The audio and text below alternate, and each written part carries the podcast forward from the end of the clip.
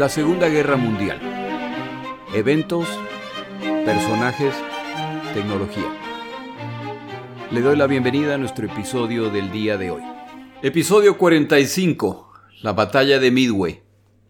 Como siempre empiezo por agradecer a mis oyentes. Gracias a quienes han contribuido financieramente con el podcast, les cuento cuál es mi plan. En los Estados Unidos de América hay excelentes museos relacionados con la Segunda Guerra Mundial. Recientemente mi esposa y yo visitamos el Museo de la Guerra en el Pacífico, un museo muy completo en Fredericksburg, Texas, lugar de nacimiento del almirante Chester Nimitz, uno de los personajes de los episodios que estoy narrando en estos días.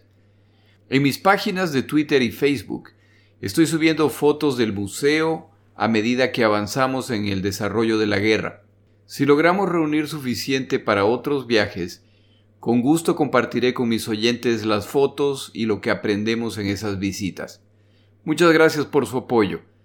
Entre quienes contribuyan para el podcast hasta mediados de febrero, sortearé tres jarros térmicos con el motivo que usted escoja. Muchas gracias por su apoyo.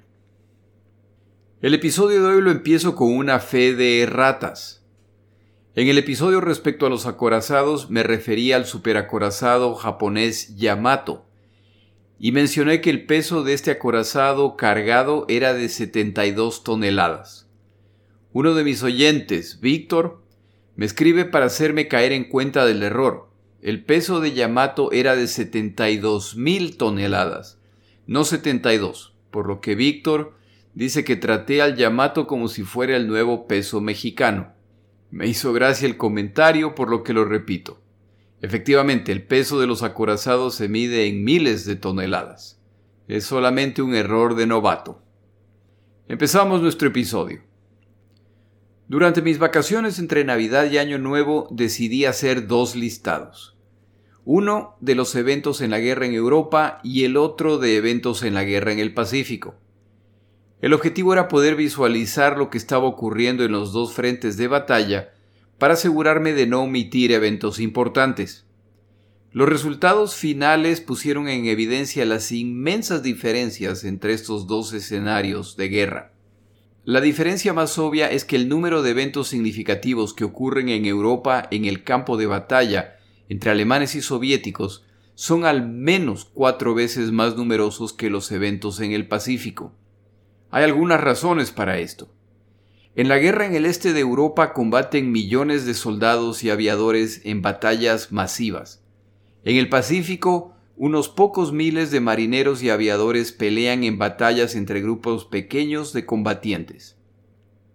Por esta razón en Europa pueden morir miles o decenas de miles de combatientes cada día. En el Pacífico mueren unos pocos centenares cada cierto número de días. Solo en ocasiones los muertos llegarán a superar los mil. En los lugares principales de combate en Europa se combate todos los días. En el Pacífico los combates son esporádicos. En Europa, las batallas toman días o semanas. En algunos casos tomarán meses o incluso años. En el Pacífico, las batallas son breves y violentas. El resultado puede decidirse en horas. Las pérdidas de equipo durante las batallas en Europa son insignificantes en comparación con las pérdidas en las batallas en el Pacífico. La pérdida de un acorazado o un portaaviones significan millones de dólares más años de inversión en entrenamiento. Reemplazar estas embarcaciones tomará un periodo muy largo, a diferencia de tanques y aviones que pueden ser construidos en apenas un día o menos de una semana. Un triunfo en una batalla en Europa puede resultar en el control de una zona en el conflicto. A veces ese triunfo les da el control de una ciudad o parte de una ciudad. Un triunfo en una batalla en el Pacífico trae consigo el control de áreas tan grandes como Europa Occidental entera. Estas significativas diferencias tienen que ver con el tamaño del Océano Pacífico. El 71% de la superficie de nuestro planeta está cubierto por agua, por lo que queda claro que aquí se cometió una injusticia. Deberíamos llamarnos el planeta agua. Esta masa de agua se ha dividido en océanos para fines geográficos. El más grande de todos es el Océano Pacífico, el cual se extiende desde el Ártico al Antártico y desde Asia y Australia hasta América. Tiene un área de más de 162 millones de kilómetros cuadrados, por lo que el Pacífico cubre casi el 46% de la superficie del planeta. Si usted toma Europa Occidental, es decir, la totalidad de los territorios conquistados por los alemanes antes de su invasión a la Unión Soviética, el área total cubierta por esas naciones cabe más de 116 veces en el Pacífico.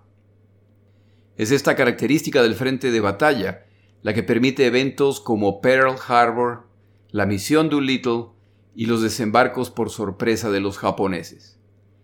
En un siglo en que no existen satélites que espían los mares y la tierra, y en el que la naciente tecnología del radar está en etapa de desarrollo y hasta el momento del inicio de la guerra no ha podido miniaturizarse hasta el punto de ser instalada en aviones, la búsqueda del enemigo se hace a través de medios visuales, y una parte importante de la búsqueda se hace a través de aviones con observadores humanos que buscan al enemigo.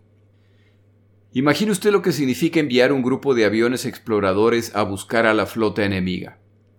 Desde el punto de despegue, los aviones se dispersan en abanico. Con las gigantescas distancias de las cuales estamos hablando, mientras los aviones más se alejan del punto inicial, mayores son los espacios entre los brazos del abanico. Si añadimos la presencia de nubes, las cuales pueden oscurecer áreas gigantescas del sector asignado, no es sorprendente que aviones exploradores regresan de sus misiones sin haber visto las flotas que en ese momento se dirigen a atacarlos. Con esa breve introducción para explicar el factor que jugará el papel fundamental en la batalla de Midway, pasamos a ver los planes de los dos lados. El ataque a Midway, de acuerdo a los planes japoneses, ocurrirá de la siguiente forma. El primer paso es que los distintos grupos de combate se ubiquen en sus posiciones de ataque sin ser descubiertos. Un componente importante de este plan son 10 submarinos japoneses que toman posiciones en el Pacífico con la tarea de comunicar al resto de la flota japonesa la presencia de portaaviones estadounidenses.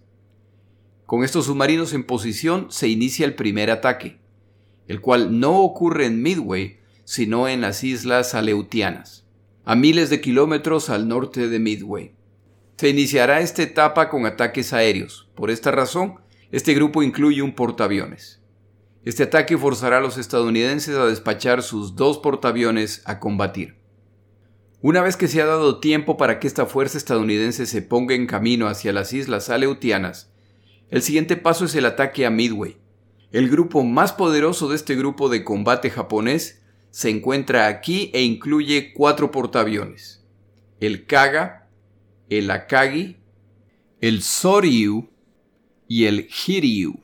Esta fuerza de ataque es conocida como Kido Butai y su eficiencia se ha demostrado a lo largo y ancho del Pacífico con devastadores resultados para los aliados, empezando con Pearl Harbor. Esta fuerza es comandada por el almirante Chuichi Nagumo. El plan es que esta fuerza atacará Midway y rápidamente abrumará a los defensores al derrotar a los aviones que despegan a enfrentarlos y destruir las pistas de la isla. Con la fuerza aérea neutralizada, los transportes de tropas japoneses se pondrán en camino para el desembarco en Midway.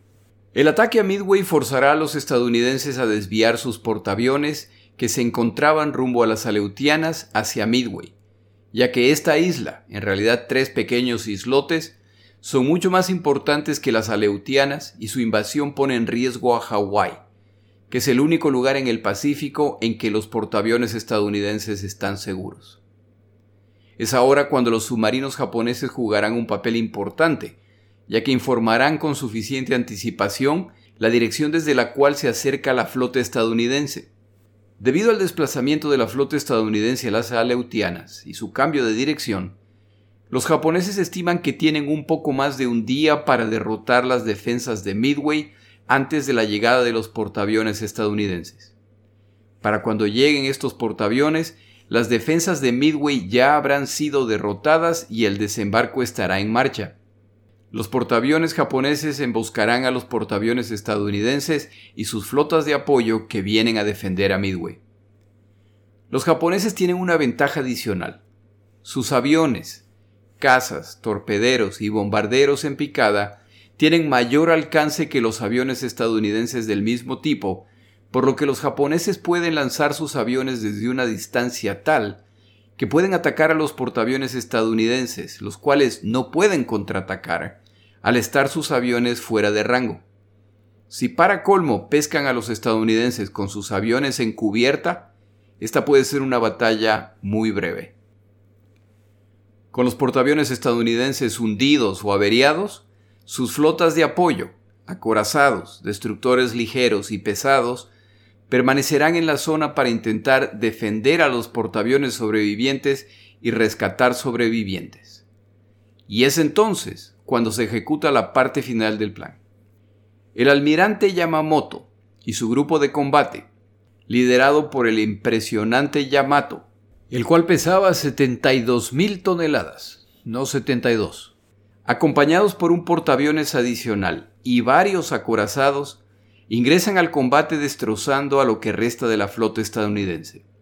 Se suman además los submarinos japoneses, que con su misión de vigía cumplida, ahora pueden sumarse al combate para torpedear los navíos estadounidenses restantes que intentan escapar. Para el final de esta operación, portaaviones, acorazados, destructores, cruceros y otras embarcaciones estadounidenses restantes habrán sido destruidas y los japoneses tendrán una base cerca de Hawái, en Midway, por lo que la derrota estadounidense en el Pacífico es casi total y el Japón reina supremo. Con Hawái como el último bastión estadounidense, ahora la flota japonesa entera podrá dedicarse a la captura o bloqueo naval de estas islas. Esta batalla, si todo sale de acuerdo a este plan, sin duda traerá a los estadounidenses a la mesa de negociaciones en busca de un armisticio que concluirá esta guerra. Pero este muy complejo y brillante plan japonés encuentra un obstáculo no anticipado por los japoneses, cuando el trabajo de un pequeño grupo de codificadores en Hawái hace la diferencia. Los japoneses no saben que los estadounidenses están al tanto de sus planes al haber roto parcialmente sus códigos secretos. Basados en la información decodificada, los estadounidenses preparan su propio plan de batalla.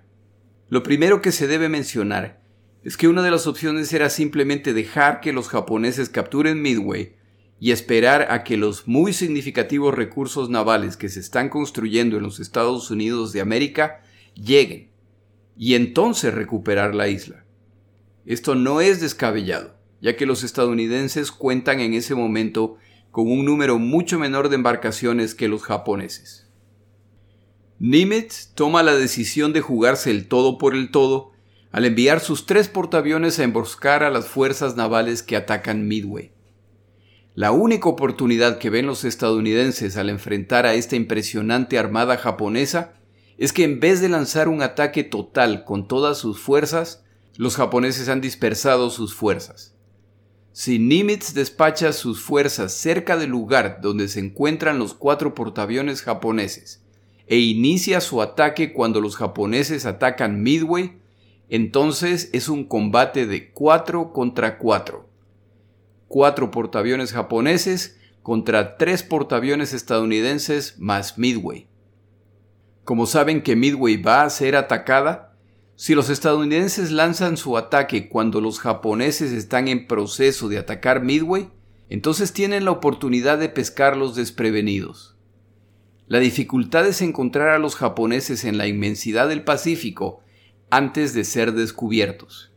Si los estadounidenses logran detener a la fuerza que busca invadir Midway sin ser destruidos en el proceso, entonces habrán obtenido una victoria táctica, pero las opciones estadounidenses en esta batalla no son buenas.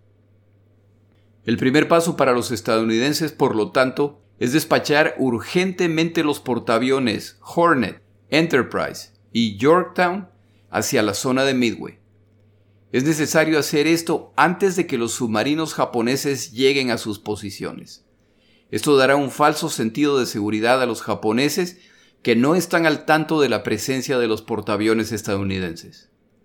el mayor riesgo lo corre el Yorktown, el cual, debido a las reparaciones de emergencia, ha salido rezagado. Ahora hay que confiar que no han sido avistados por un submarino japonés, lo que probablemente resultaría en que los japoneses cambien de estrategia. Recuerde que los japoneses erróneamente concluyen que el Yorktown fue hundido en la batalla de Coral Sea.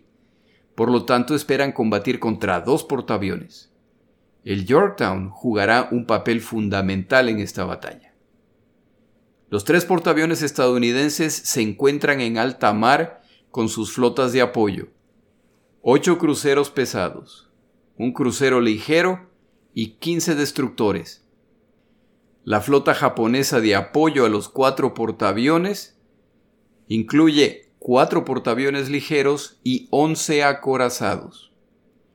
Como se explicó en el episodio respecto a los acorazados, excepto por los portaaviones, los acorazados dominan el combate naval. Note que los japoneses cuentan con 11 acorazados para esta batalla, incluyendo el Yamato. Los estadounidenses no cuentan con ninguno. Si estas flotas llegan a encontrarse, los estadounidenses serán víctimas fáciles. El inminente ataque también es comunicado a Midway, quienes se preparan para defender la isla sabiendo que el ataque se iniciará por aire. Los japoneses, que esperaban sorprenderlos, en cambio enfrentarán un enemigo que los está esperando. A cargo de la flota estadounidense se encuentra en el almirante Frank Fletcher, comandante del Yorktown y quien en los pocos meses que ha durado esta guerra ya es todo un veterano en combate naval. Nimitz da a sus comandantes instrucciones muy sencillas.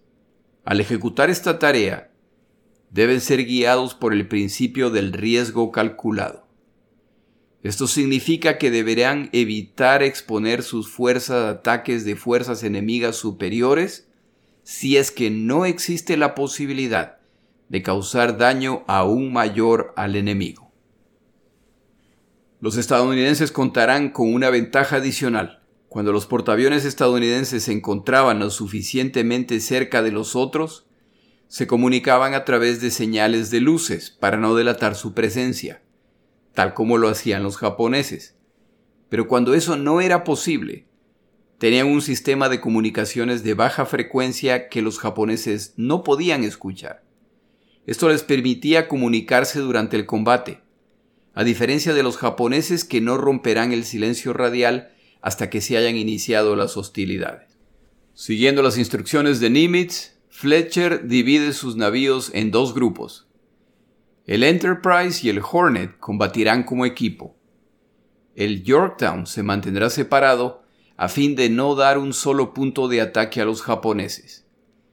Como se mantendrán a una distancia prudencial, esto permitirá a los dos grupos salir al rescate del otro en caso de ataque. No sé si los estadounidenses estaban al tanto de que los japoneses creían que solo contaban con dos portaaviones.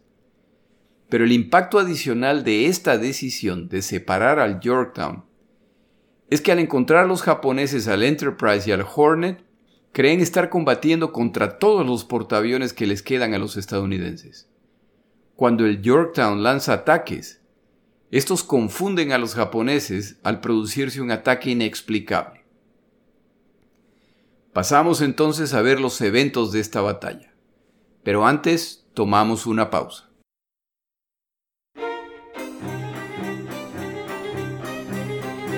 Palabras de Churchill.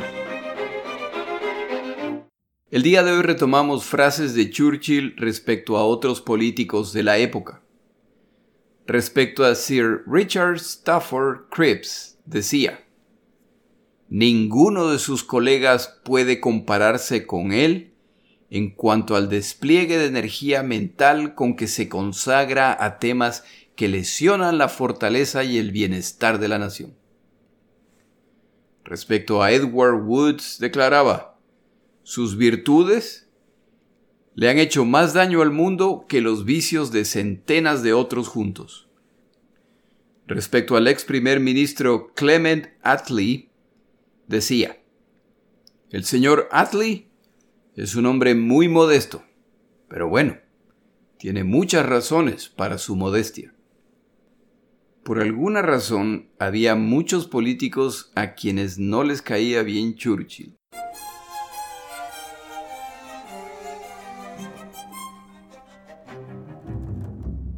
Los japoneses inician esta operación con el ataque de distracción en las Aleutianas. Esta operación ocurre el 3 de junio de 1942 sin mayores complicaciones. A primera hora, el 4 de junio de 1942, Nagumo despacha la mitad de sus aviones para atacar Midway. La otra mitad debe permanecer en guardia en caso de ataque naval, de acuerdo a las instrucciones de Yamamoto.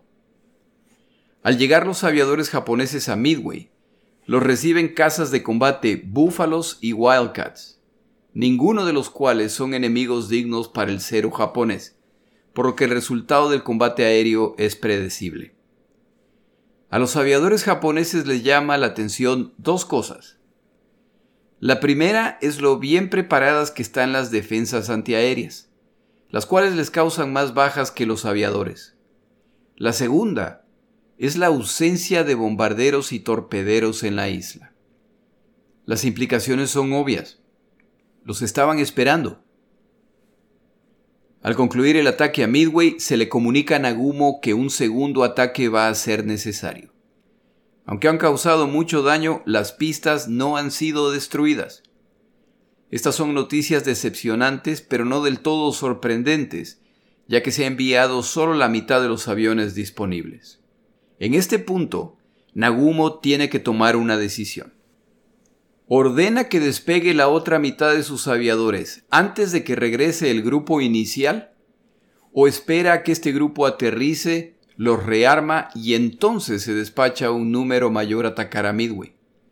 Uno de los problemas con despachar el segundo grupo antes de recibir al primero es que el portaaviones queda desprotegido. En medio de este proceso, uno de los aviones de exploración despachados por Nagumo reporta que han descubierto un grupo de embarcaciones hacia el noreste de la posición de los portaaviones japoneses. Este reporte es incompleto por lo que Nagumo solicita aclaración respecto a qué tipo de embarcaciones han encontrado. El piloto reporta que es un grupo de destructores y cruceros. Estas son buenas noticias.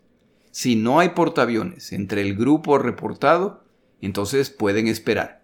Además, el almirante Yamamoto, con su fuerza de acorazados, puede encargarse de ellos una vez que esta etapa se concluya. La pregunta que seguramente se hacía Nagumo era ¿qué hacen estos navíos en esa área? ¿Cuál podría ser su misión excepto escoltar portaaviones? En todo caso, de acuerdo a los planes japoneses, los estadounidenses se acaban de enterar del ataque de Midway por lo que recién en este momento se ponen en camino los portaaviones estadounidenses. Es entonces cuando empiezan a aparecer las señales de que algo anda mal con el plan japonés. Este mismo avión patrulla japonés ahora reporta que efectivamente hay un portaaviones entre el grupo. La decisión de Nagumo se complica más. ¿Qué se debe hacer con los aviones que regresan de Midway y con los que esperan para lanzarse al ataque? Nagumo toma la decisión más prudente. Se recibirá a los aviones que regresan del ataque de Midway, cargarán combustible y se los armará con torpedos y bombas para penetrar blindaje, es decir, para atacar embarcaciones. Con estos aviones listos se lanzará un ataque con la totalidad de sus fuerzas a fin de destruir el portaaviones descubierto. Es importante mencionar que durante todo este ejercicio la Armada japonesa está operando bajo completo silencio radial para no delatar el tamaño y la posición de sus fuerzas. En medio del proceso de hacer estos cambios, los portaaviones japoneses son atacados por una combinación de aviones de varios tipos, que incluyen bombarderos pesados B-17. Esto deja claro que estos aviones han venido de Midway, si se toma en cuenta la distancia a la que se encuentra Midway y el tiempo que les ha tomado a estos aviones más lentos buscar y encontrar los portaaviones japoneses, solo se puede concluir que esta flota ha despegado antes de que los aviones japoneses inicien el ataque a Midway. una vez más se vuelve aparente que los estaban esperando. El ataque desde Midway es poco eficiente y se produce en pequeños grupos de atacantes, los cuales no logran impactar un solo portaaviones u otras embarcaciones de la flota japonesa, y en el proceso sufren muchas bajas a manos de los ceros japoneses. Estos ataques no han sido, sin embargo, completamente inútiles. Para el momento que estos ataques esporádicos terminan, ya llegan aviones adicionales estadounidenses. Y estos no vienen de Midway. Estos aviones vienen de portaaviones. Los japoneses inmediatamente notan que algo está mal con el ataque estadounidense. En otro episodio, yo explicaba la naturaleza del ataque aéreo contra embarcaciones navales. Este ataque se realiza con la combinación de tres tipos de aviones. El primero es el menos peligroso para el portaaviones, es decir, el caza de combate. Este avión tiene la tarea de defender a los otros dos tipos de aviones de cazas de combate enemigos y acosar a los artilleros de los buques enemigos. Un caza de combate con sus ametralladoras no puede hundir un portaaviones u otro tipo de embarcación a menos que logre un tiro de suerte. Aunque este avión no es capaz de hundir un navío, es el más fastidioso de todos. Rápido y con suficiente armamento para ametrallar a los artilleros en cubierta o el puente de la embarcación.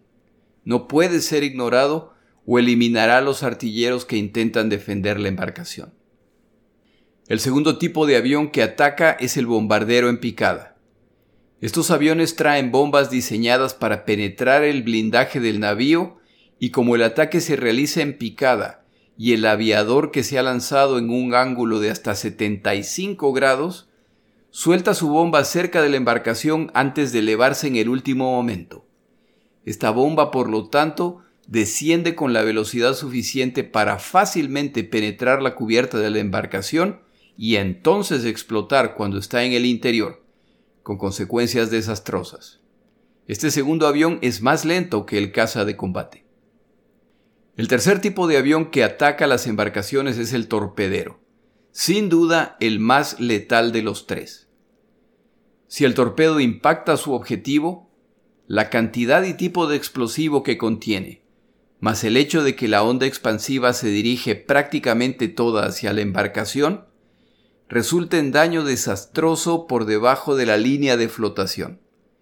Este tipo de ataque es tan brutal que no era raro que la tripulación ni siquiera tenía tiempo para llegar a la cubierta antes de morir ahogados.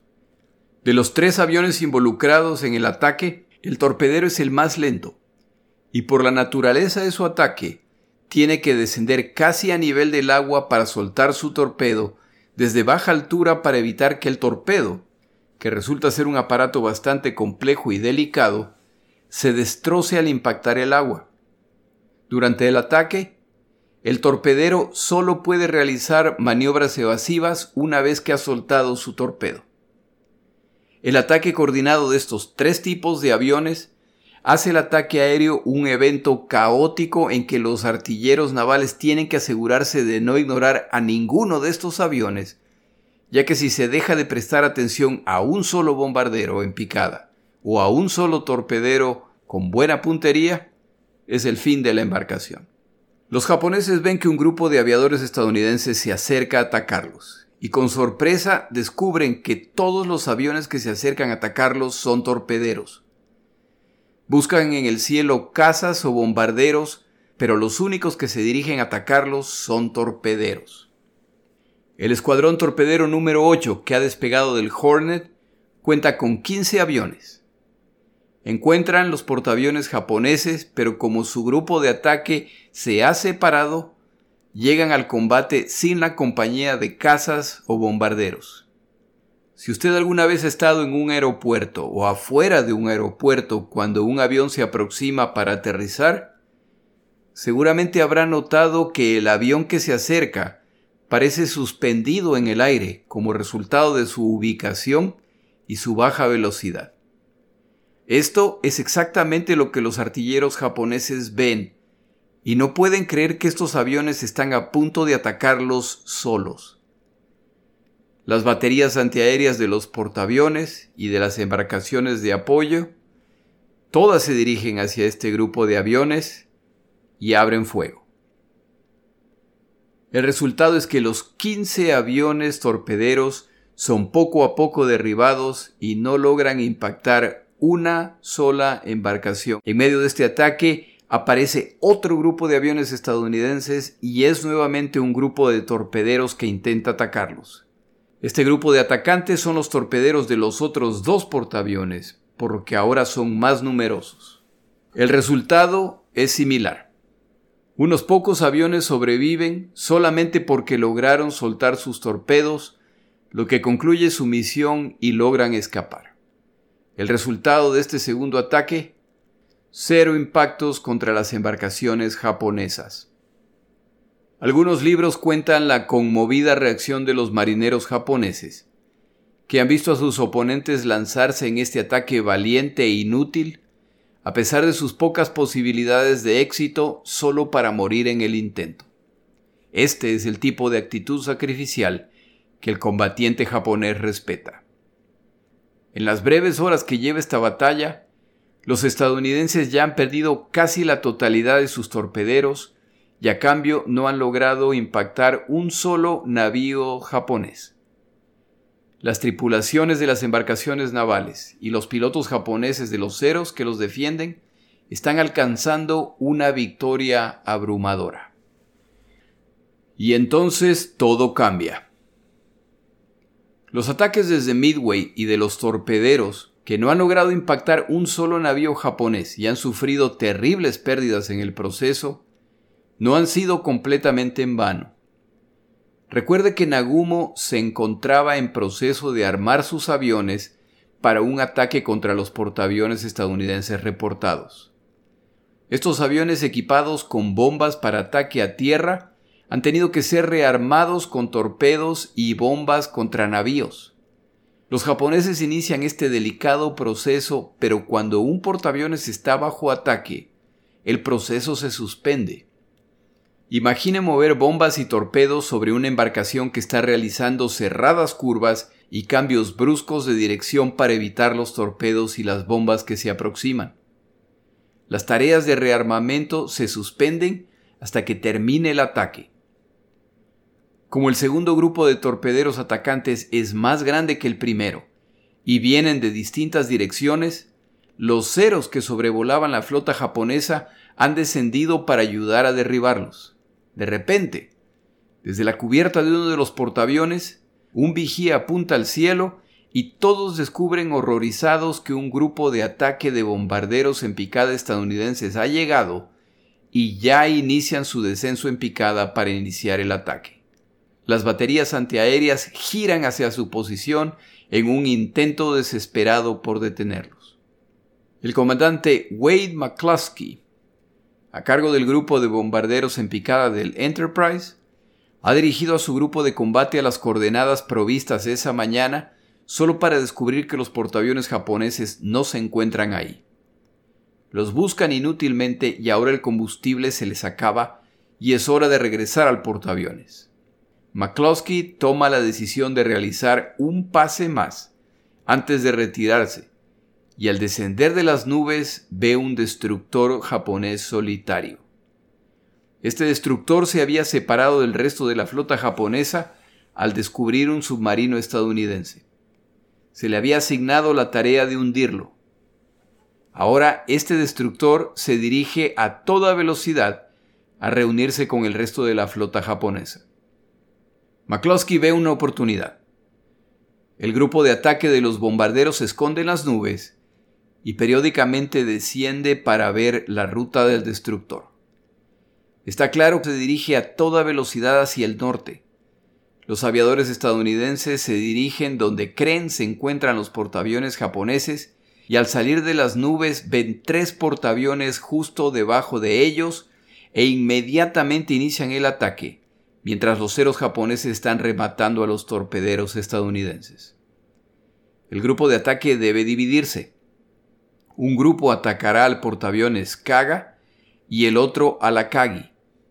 En el desorden del repentino ataque, 27 de los 30 bombarderos se lanzan contra el Kaga, uno de los aviadores estadounidenses, que además es protagonista en la película que recomendé, se da cuenta del error y ordena a sus dos acompañantes, en inglés wingman, que lo sigan. Van a atacar a la Kagi. En condiciones normales, tres bombarderos contra un portaaviones es una sentencia de muerte garantizada para los aviadores. Pero este no es el caso. El ataque masivo contra el Kaga y el hecho de que ya empieza a recibir impactos capta la atención de todos.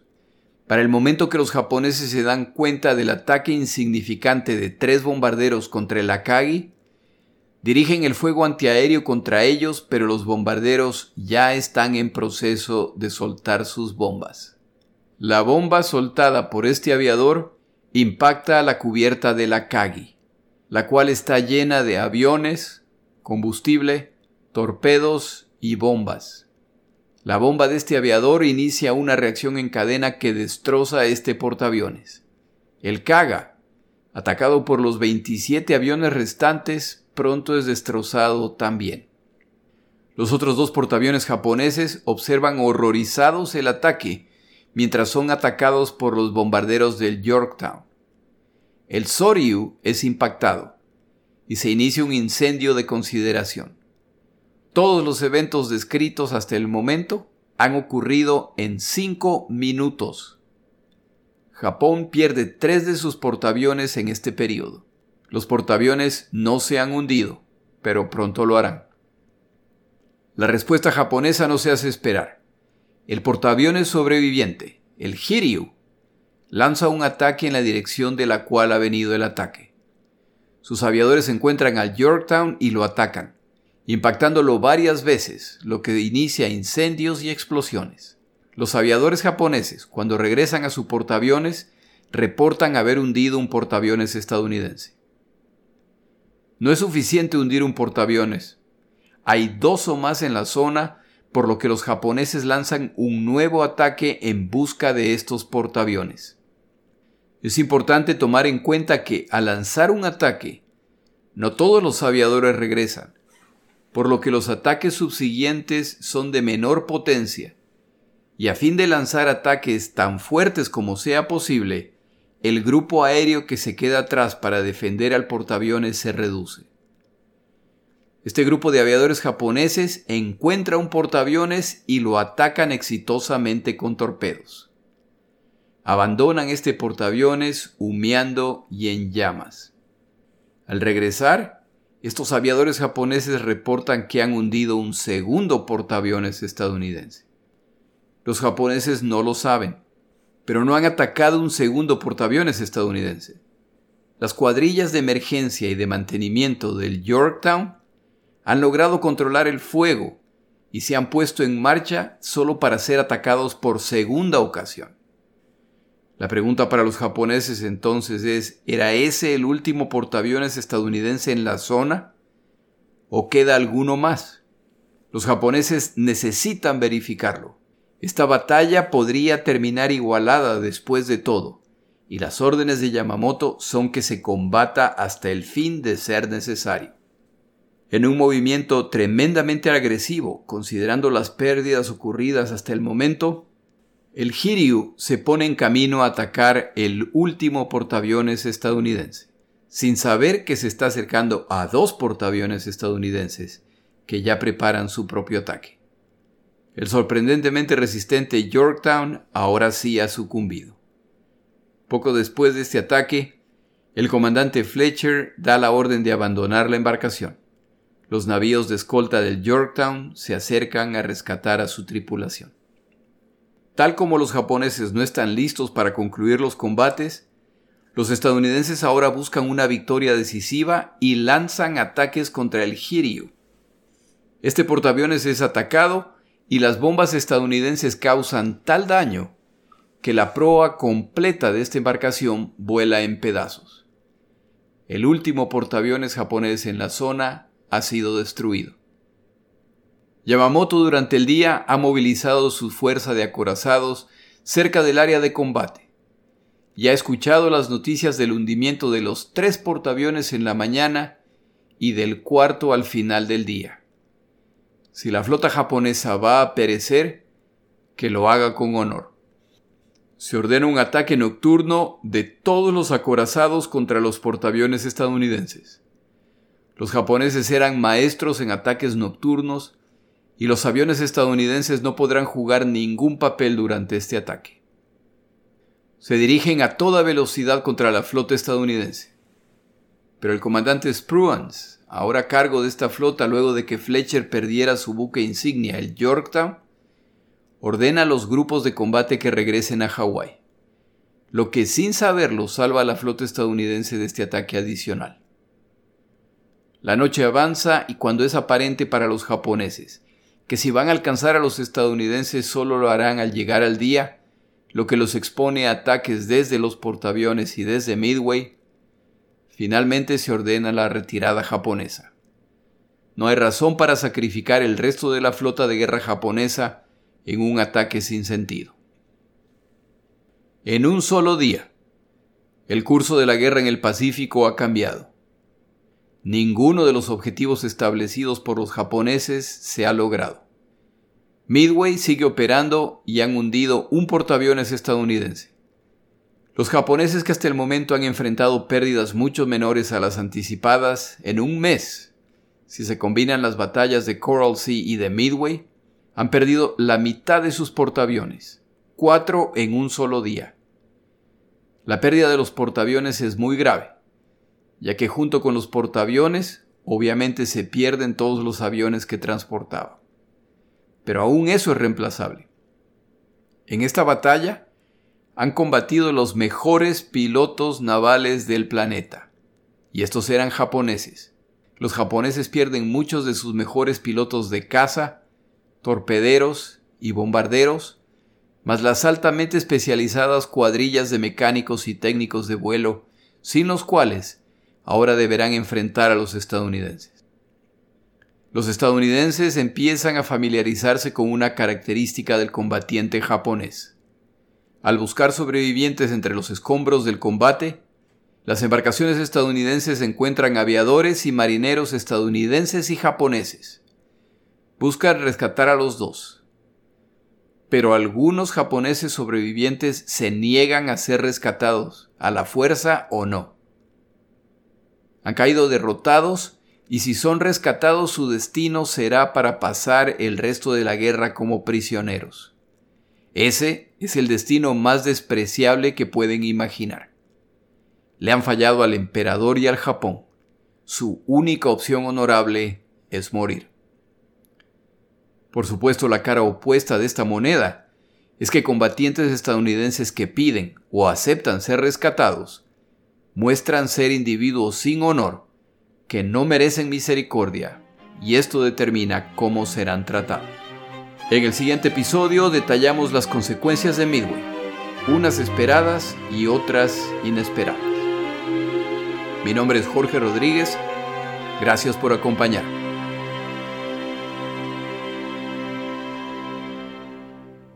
Para información adicional respecto a este episodio, las notas de este podcast que incluyen la narración de este episodio, así como acceso a resúmenes, videos, documentales y materiales adicionales gratuitos disponibles en el Internet, por favor vaya a Amazon y busque el libro La Segunda Guerra Mundial, Eventos, Personajes, Tecnología. Al comprar estas notas me ayuda y me apoya financieramente. Puede encontrar información adicional en mi página web la segunda gm.com. Muchas gracias.